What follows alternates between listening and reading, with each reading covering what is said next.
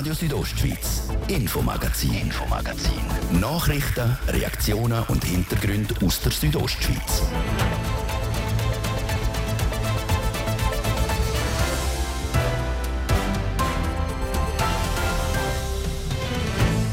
«35 Grad. Für so Temperaturen reisen wir aus der Schweiz für gewöhnlich ins Ausland.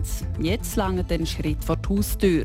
Nicht Halt machen aber auch, macht auch etwas anderes vor der Landesgrenze, der Wassermangel. Wasser sparen, was zum Beispiel in Norditalien schon lange Realität ist, gehört jetzt auch in der Fraktion Müsteir zur Realität.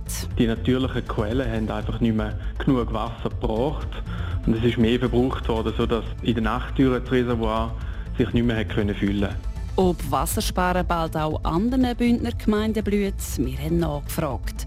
Chur gilt als Temperatur-Hotspot und will sich Abkühlung verschaffen. Die Stadtklimainitiative soll dazu beitragen und hat schon alle nötigen Unterschriften zusammen. Die Leute, die sich kurz Zeit nehmen zum Zuhören, die unterschreiben fast alle. Die Stimmung ist so, ja, ihr habt recht, wir haben tatsächlich ein Problem mit der Überhitzung der Städte. Eine kühlere Stadt ohne Beton und Asphalt entsteht momentan in Goms im Wallis. Dort werden Hunderte von Pfadi-Spatzzelten aufgebaut. Das Bula, das Bundeslager der Pfadi, steht da. Wir haben einen Bündner Pfadi besucht und erfahren, wie sie sich auf das riesige Event vorbereitet. Das der Überblick über Themen im Infomagazin bei Radio Südostschweiz. Am Mikrofon ist Olive Wellimacher. In der Walmisteir ist es im Moment heiß und trocken. Zu trocken. Darum hat die Gemeinde die Bevölkerung in der Fraktion Müsteir dazu aufgerufen, Wasser zu sparen. Wie das bei der Bevölkerung ankommt und ob das auch anderen Gemeinden blüht, weiss Manuela Meuli. Autoputzen, Baden oder am Rasen Wasser geben. Das alles sollten die Einwohnerinnen und Einwohner der Fraktion Müsteir nicht mehr machen. Der Grund der Fraktion fehlt das Wasser, wie der Elio Meier sagt. Er ist Leiter vom Bauamt und vom technischen Betrieb bei der Gemeinde Müsteier. Wir haben in den letzten Monaten schon mal eine Mitteilung herausgelassen, wo aufs Mal äh, der Wasserstand knapp geworden ist. Also die, die natürlichen Quellen haben einfach nicht mehr genug Wasser gebracht. Und es ist mehr verbraucht worden, sodass in der Nachttüre das Reservoir sich nicht mehr füllen konnte. Das hat sich dann zwischenzeitlich ein bisschen beruhigt und jetzt ist letzte Woche aufs Mal das Wasser wieder zusammengefallen. Heisst, das Reservoir kann sich wiederum nicht mehr füllen über Nacht. Abgesehen von diesen zwei Mitteilungen sei es das erste Mal in den letzten paar Jahren, wo die Gemeinde so hat müssen handeln Trotzdem ist laut Elio Meyer bei der Bevölkerung auf Verständnis gestoßen. Es ist ja der Bevölkerung hier bekannt, dass eben nicht immer sehr viel Wasser umeinander ist. Auch wir sind ein sehr trockenes Gebiet. Und man sieht auch, dass das auch gemacht wird von der Bevölkerung. Also das sieht man draussen, das sieht man, wenn man durchs Dorf läuft. Das sieht man aber auch in der Statistik von, von den Reservoirs, dass, dass das etwas bringt und dass die Bevölkerung da freiwillig auf freiwilliger Basis bis jetzt auch mitmacht. Mit so Maßnahmen ist die Fraktion Müsteier im Kanton Graubünden zum Glück eher die Ausnahme als die Regel. Das bestätigt der Yves Quirin. Er leitet die Abteilung rund um Siedlungswasser beim Kantonalen Amt für Natur und Umwelt. Also eine Gemeinde, die aus dem Grundwasser sein Wasser bezieht, sprich mit einem Grundwasserbrunnen, die haben sicher über längere Zeit noch nicht Angst vor Wassermangel. Anders sieht es aus bei den Gemeinden, die rein auf Quellen angewiesen sind. Da gibt es Quellen, die sehr stark schwanken aufgrund der Niederschläge und die sind natürlich zuerst betroffen. Nur Gemeinden, wo ihr Wasser wie die Fraktion Müsteir von oberflächlichen Quellen beziehen, sind im Moment also gefördert. Die Grundwasserpegel geben die im Moment noch keinen Grund zur Sorge. Also die sind zurzeit auf tiefem Niveau, auf Minimalniveau, wo wir je gemessen haben. Aber man muss einfach sehen, das ist eine Spiegelschwankung von plus minus 1, 2 Meter. Und der Grundwasserträger, zum Beispiel hier im Chur-Rheintal, der ist über 60 Meter mächtig. Solange wir nächsten Winter wieder genügend Niederschlag haben, wird sich der wieder erholen. Gerade im Müsteier wäre Regen aber jetzt schon bitter nötig, damit sich die Situation entspannt. Und zwar nicht ein einfaches Gewitter, sondern Landregen, wo über längere Dauer stetig Wasser bringen. Der Beitrag von Manuela Meuli.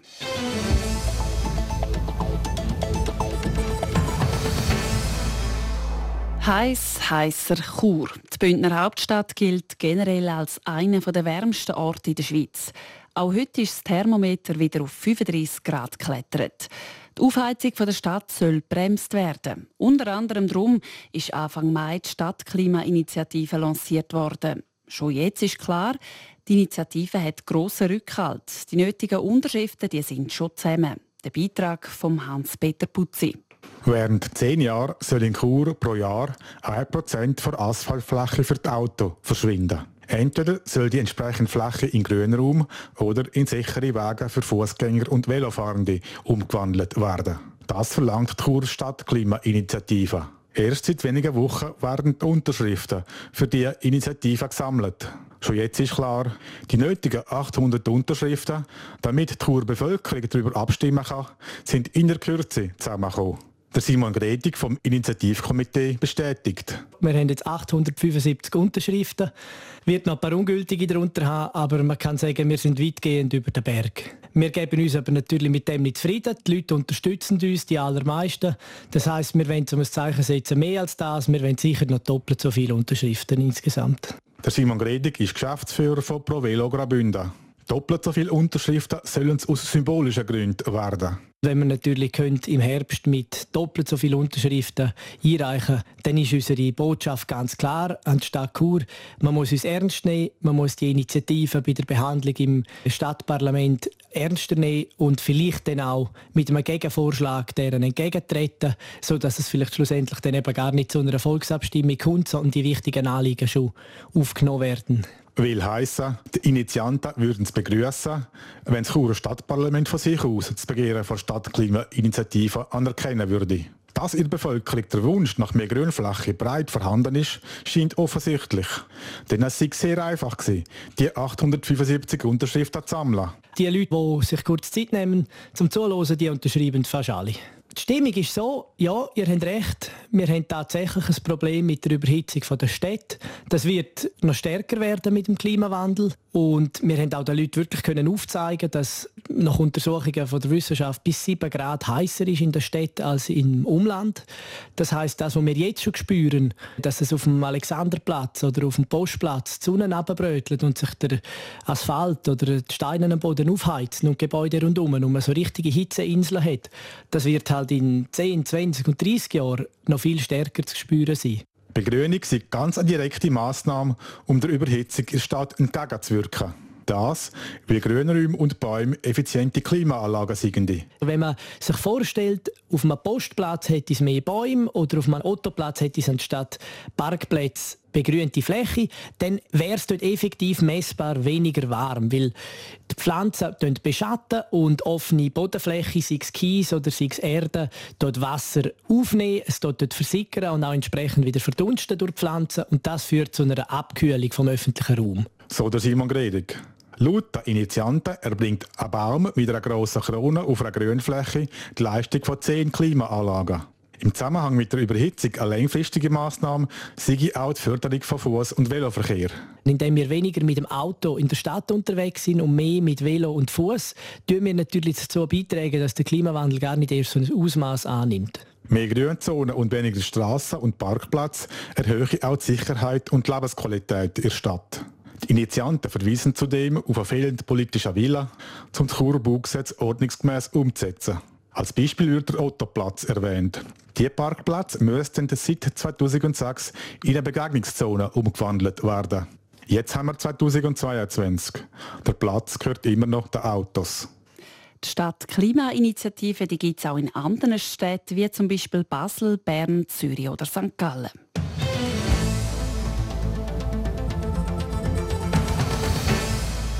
Der Wolf und allen voran das Beverinrudel sorgt in Graubünden für viel Aufruhr. Obwohl schon zwei Kühe gerissen worden sind, darf das Leittier nicht geschossen werden.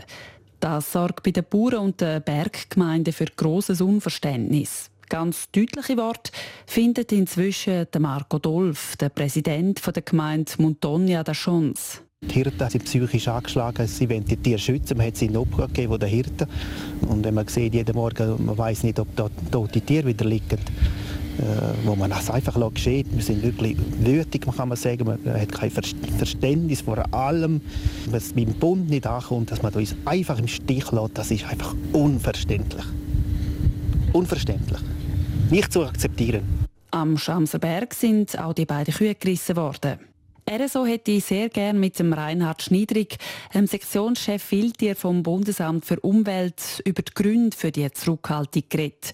Es ist aber bei einem Wunsch geblieben. Die Medienstelle vom BAFU hat ausrichten lassen, weder der Herr Schniedrig noch sonst jemand vom BAFU stehe für ein Gespräch zur Verfügung. Begründet ist die Absage auch nicht worden. Das BAFU hat sich nur bereit erklärt, schriftliche Antworten auf vorformulierte Fragen zu geben. Hans-Peter Putzi hat die Fragen gestellt und hat jetzt auch die Antworten vor sich. Hans-Peter, du hast das BAFU zuerst gefragt, warum nicht bereits sofort nach dem Riss von der ersten Kuh am Schamserberg gehandelt worden ist. Ja, und das BAFU hat gesagt, dass bei grossen Nutztieren, aber, Nutztieren wie Kühe und Rösser aber erst nach zwei toten Tieren in ein Wolfsrudel eingegriffen werden dürfen. Und der zweite Riss ist aber erst ein paar Tage später gekommen. Und erst dann können wir halt den Abschuss von zwei Jungtieren bewilligen. Die Landwirtschaft ist aber nicht zufrieden mit dem Abschuss von zwei Jungwölfen. Die Bauern wollen das ganze Beverinrudel schiessen. Was sagt das BAFU dazu? Der Bund sagt, das entspreche nicht der eidgenössischen Jagdgesetzgebung. Man kann nicht das ganze Rudel wegschiessen. Wenn aber klar sei, wie viele Jungwölfe dieses Jahr auf die Welt kommen, dann dürfen die Hälfte vom Rudel dann geschossen werden, vom Beverinrudel. Auch der Leitreuter M92? Ja, auch da dürfte dann im nächsten Winter geschossen werden, wenn wirklich äh, nachgewiesen werden kann, dass eine gewisse Anzahl äh, Jungwölfe in diesem Sommer jetzt geboren worden sind. Was sagt das BAFU denn zur geforderten Entfernung von dem ganzen Rudel? Der Mediendienst schreibt, dass aber so ein Eingriff in die Jagdverordnung in der eidgenössischen nicht vorgesehen sei. Ein Rudel darf nur reguliert werden, wenn der Fortbestand vom Rudel nicht gefährdet sei. Aber die Bündner Politiker und Politikerinnen in Bern und sogar die Gruppe Wolf sagt, dass BAFU hätte schon Möglichkeiten auf Stufenverordnung schnell etwas zu machen. Weil der David Gerke von der Gruppe Wolf sagt sogar, wir sind der Meinung, dass man auf Verordnungsstufe vom Bund durchaus noch gewisse Massnahmen könnte ergreifen könnte, solche Abschlüsse, solche ganz klar unerwünschte Situationen könnte vereinfachen. Also wir teilen die Einschätzung, dass es durchaus noch gewissen Handlungsspielraum würde geben. Die Frage beantwortet das BAFU nicht direkt. Es sagt, dass das BAFU, Zitat, über Verordnungen nicht alles machen können. Zitat Ende. Die Verordnung ist schon vor dem Sommer 2021 angepasst worden, aber zumindest lässt das BAFU ausrichten, dass eine Anpassung der Verordnung auf Sommer 2023 denkbar sei. Das Bundesamt äh, verweist auch darauf, dass die Schweizer Bevölkerung die Revision vom Jagdgesetz im September 2020 abgelehnt hätte. Diese Vorlage hat den Bedürfnissen der Bergregionen Rechnung getragen. Wir wissen ja, dass die Bergregionen selber die Vorlage angenommen hatten, aber von den Flachlandkantonen überstimmt worden sind. Also Sommer 2023, also nächstes Sommer ist ja gut und recht, aber was passiert jetzt, falls Wölfe das Jahr auch noch Menschen würden angreifen Weil wenn eine starke Mutterkuh kaum eine Chance gegen die Wölfe hat, wie soll sich denn ein Mensch wehren? Was sagt das BAFU da dazu? Auch diese Frage beantwortet das BAFU nicht direkt. Es schreibt, Wölfe die in der Regel Begegnungen mit Menschen vermeiden. Wenn es zu Konflikt käme, werden die Wölfe im Rahmen der gesetzlichen Bestimmungen halt reguliert. Mm, das Amtsdeutsch stöhnt jetzt schon ein bisschen theoretisch in Bezug auf die mögliche Gefährdung von Menschen. Äh, warum handelt das BAFU da nicht ein bisschen resoluter? Ja, es stellt sich aber ständig auf den Standpunkt, es hätte jetzt gehandelt mit der Abschlussbewilligung von zwei Jungwölfen. Das Gesetz lese ich mir gar nicht zu. Es liegt jetzt an der Politik, um das Gesetz zu verschärfen. Die Politik ist ja auch wieder dran. So hat der Bündner Ständerat Martin Schmid letzte Woche auf RSO gesagt, die ständerätliche Umweltkommission hätte jetzt eine Vorlage ausgearbeitet im Rekordtempo und werden die mit dem neuen Jagdgesetzrevision im September im Ständerat haben. Und wann greift das Gesetz? Wenn der Ständerat zustimmt, dann ist der Nationalrat dann dran als nächstes. Und dann kommt es darauf an, ob nachher das Referendum gegen das Gesetz ergriffen wird. Wenn das Referendum nicht ergriffen wird, scheint die Inkraftsetzung frühestens per Juli 2023 nicht unmöglich. Und wenn das Referendum ergriffen wird? Ja, dann kommt das Gesetz wieder vor das Volk. Dann wird 2024 oder sogar 2025 bis zum Inkrafttreten. Aber auch nur, äh, wenn das Volk dann nicht wieder ablehnt. Der Beitrag von Hans-Peter Putzi und Michelle Zehnklusen. Jetzt gibt es eine kurze Werbepause Wetter und Verkehr. Wir hören uns wieder nach der halben zum zweiten Teil vom Infomagazin. Dann widmen wir uns dem wahrscheinlich grössten Lager in der Schweiz. 30'000 Pfadis gehen diese Woche ins Wallis ins Bundeslager. Wir haben mit einer Bündner Pfadfinderin geredet, die mitgeholfen hat, das Lager auf Beine zu stellen. Es wird Zeit, den Schatz zu finden. Schatz zu finden. Mach mit bei der Südostschweiz Schatzsuche. Rätsel lösen, deine Zahlen kombinieren und den Code zum Zahlenschloss an der Schatzkiste herausfinden. Alle Informationen zur Schatzsuche in Brunwald, Splügen, Bani, Brambrüsch und Langwies findest du auf so-schatzsuche.ch. Südostschweiz Schatzsuche vom 25. Juni bis 7. August. Präsentiert vom Volk.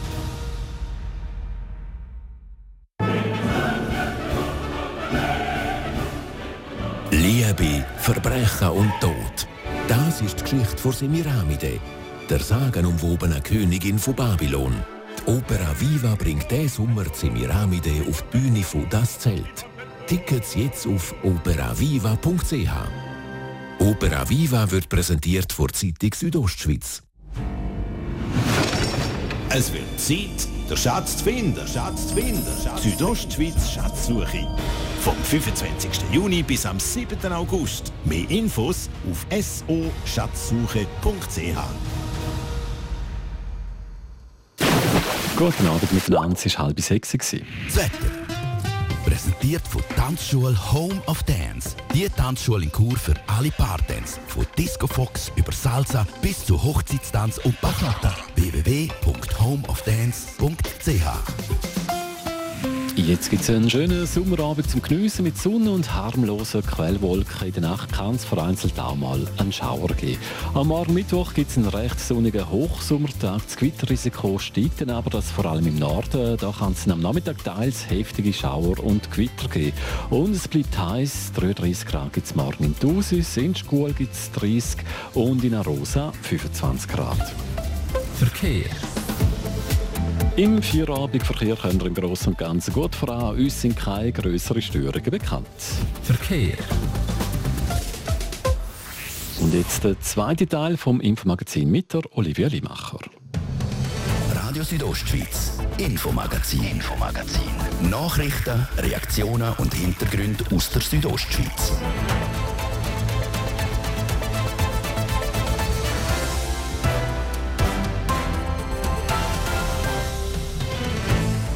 Da gehen wir jetzt ausnahmsweise mal über Kantonsgrenzen aus. Ins Wallis. Dort findet diese Woche das grösste Schweizer Pfadilager, das Bula, also das Bundeslager, statt.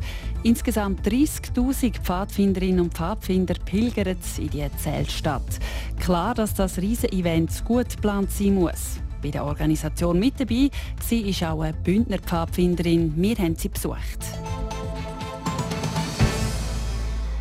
Eine Stadt nur aus Zelt. Die entsteht im Moment in Goms im Wallis. Dort startet diese Woche das Bundeslager, das grösste Schweizer Pfadilager. Entsprechend aufwendig ist die Organisation, die dahinter steckt. Die Manuela Meuli hat nachgefragt. Das Bundeslager oder kurz Bula ist nicht nur das grösste Schweizer Pfadilager, es ist auch das seltenste. Nur alle 14 Jahre findet es statt. Hier nehmen etwa 800 Pfadis mit insgesamt 30.000 Mitgliedern teil. Dafür braucht es viel Planung. Über 500 Freiwillige sind im OK mit dabei. Eine von ihnen ist Livia Benesch vom Bündner Kantonalverband. Meine Aufgabe im Projekt Bula ist zum Ausflug planen für über 1000 Personen am Tag mit meinem Team. Wir mussten Anbieterinnen anfragen, ganz viele Abklärungen machen, Zugverbindungen abklären, dann äh, die ganzen Ausflüge auf Papier bringen und jetzt in den letzten Wochen ganz viel Material vorbereiten. Für sie ein Highlight ein Ausflug in die Gletschergrotte beim Rhone-Gletscher. Dass da dabei Kinder verloren gehen, hat Livia Benesch aber keine Angst. Schlussendlich sind alle Kinder auch angeschrieben. Jedes Kind hat ein Badge mit einer Telefonnummer drauf und Pfadis helfen, wenn es andere Pfadis finden, wo, wo einfach irgendwo verloren rumstehen. Da mache ich mir sehr wenig Sorgen. Speziell an dem Lager sind aber nicht nur die Ausflüge, die die Kinder unternehmen. Auf dem Lagerplatz kann man sich ja auch frei bewegen. Es ist wie eine kleine Stadt, es ist wie eine Kur Man darf an kleinen Spielflächen reinlaufen, wo vielleicht ein Riesenrad aufgebaut worden ist von Pfadis oder auf einem anderen Spielfeld Bändchen knüpfen. Und das sind so die spontanen Sachen, die total anders sind wie in einem normalen Sommerlager. Damit ist das Bula nicht nur anders als normale Sommerlager, es ist auch anders als alle bisherigen Bundeslager. Es ist so, dass es die Dimension von Pfadilager in der Schweiz, das heißt mit 30 bis 35.000 Pfadis auf einem Platz noch gar nicht gegeben hat. Bis jetzt sind die Bundeslager, die alle 14 Jahre stattfinden, immer so ein bisschen verstückelt gewesen, dass man in der Region war. Und jetzt ist es wirklich so, dass alle auf dem gleichen Lagerplatz sind. Dann können wir ohne Problem zwei Stunden in die gleiche Richtung laufen und sei immer noch von Pfadis umgehen, sagt Livia Benisch. Etwa 200 Einwohnerinnen und Einwohner von dieser Zeltstadt kommen aus dem Kanton Graubünden. Neun von den zehn Bündner Pfadis reisen diese Woche nämlich auf Goms. Eine davon ist Pfadi Amedes aus Ems. Laut der Abteilungsleiterin Luna Weckler ist die Vorfreude sowohl bei den Kindern als auch bei den Leitern gross. Durch das das wirklich nur alle 14 Jahre ist, ist für fast alle von uns Leitenden oder für Kinder etwas sehr Einmaliges. Also nicht viel, wo in der Pfadi sind, erleben zwei Bundeslager. Und darum freuen wir uns, dass jetzt wirklich auch endlich so weit ist und wir dorthin reisen dürfen. Los mit dem Zeltlager geht es dann aber erst am Samstag. Insgesamt zwei Wochen lang wird Pfadi Amedes dann zusammen mit anderen 800 Pfadis Zwallis bevölkern. Das nächste Bundeslager findet dann erst wieder im 2036 statt.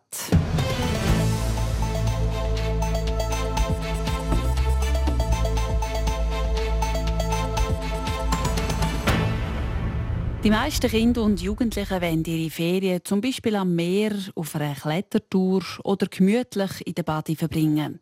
Und dann gibt es aber auch noch die, die den Waffenplatz vorzeigen und ein Ausbildungslager besuchen. So zum Beispiel aktuell das Aula in Schampf, wo sich alles um Sanität und Blaulichtorganisationen dreht. Nadia Guetsch hat dort vorbeigeschaut. Und die Flasche, uh, sonst musst du vielleicht schnell aufstehen. Ah, das ist gut. Hier im Sanitätszelt wird gerade eine Gruppe von Jugendlichen geschult, eine Infusion vorzubereiten und später dann auch zu stechen. Denn die meisten von ihnen sind schon richtige Aula-Profis und schon das vierte Mal mit dabei, wie auch der Teilnehmer hier, der sagt, warum. Weil es extrem spannend ist und nachher noch für das Militär äh, eine gute Vorbereitung ist.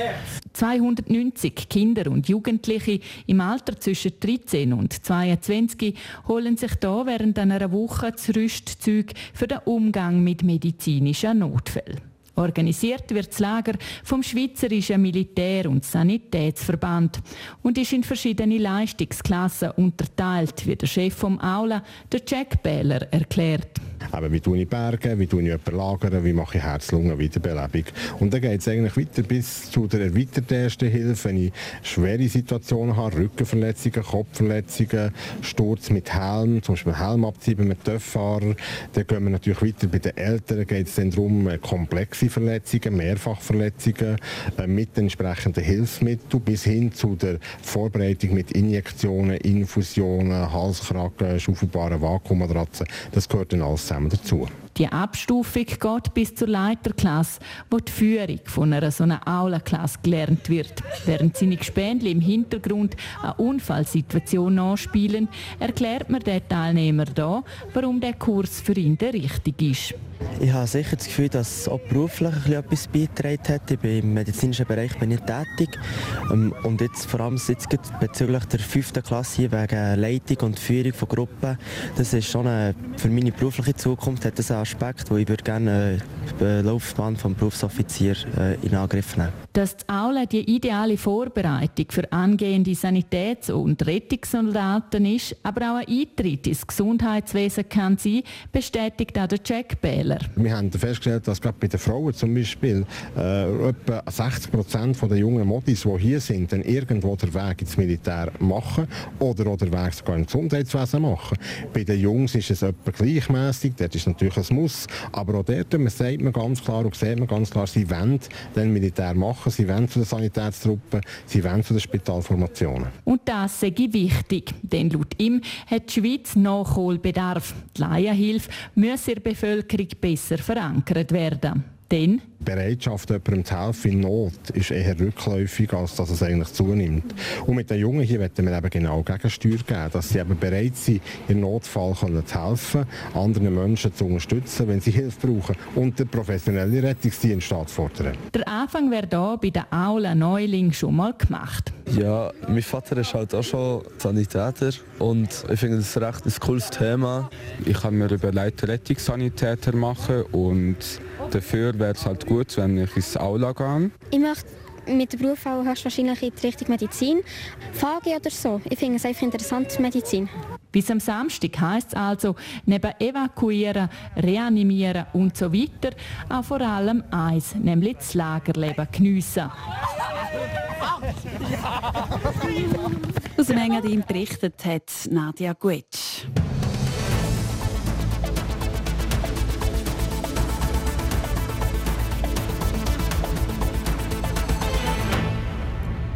Die Tage findet die Leichtathletik-Weltmeisterschaften in Eugene, Oregon statt. 25 Athletinnen und Athleten aus der Schweiz sind angereist und kämpfen um Edelmetall. Mit von der Partie sind mit der Annik Kählin und dem William Reis auch zwei Personen aus Graubünden. Beide haben ihre Einsätze schon hinter sich und das teilweise sogar mit großem Erfolg. Jasmin Schneider. Für die Siebenkämpferin Annik Kellin ist der Auftritt in Eugene eine Premiere. Sie ist zum ersten Mal an einer Weltmeisterschaft dabei. Wegen Corona sind die letzten Titelkämpfe nämlich auf das Jahr verschoben worden. Dazu kommt, dass Annik Kellin im letzten Jahr nicht an den Olympischen Spielen in Tokio hat teilnehmen das wegen einer Verletzung am Rücken.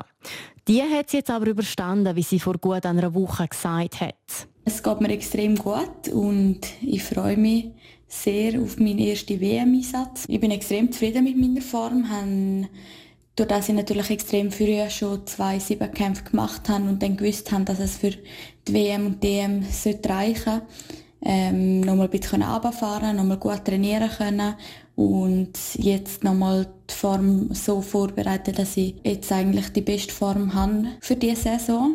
Und dass sie in Bestform ist, hat sie jetzt bewiesen. Die Grüscherin wird starke Sechste im Siebenkampf und stellt mit 6'464 Punkten gerade noch einen neuen Schweizer Rekord auf. Ja, es war mega lässig. Jetzt gerade nach dem schwierigen Jahr letztes Jahr ist cool, dass ich jetzt so auf dem Niveau zurückkommen und jetzt mit extrem konstanter Leistung wirklich einfach das abgerufen, was ich kann. Denn das schlussendlich für den Schweizer Rekord gelangt hat, ist natürlich lässig.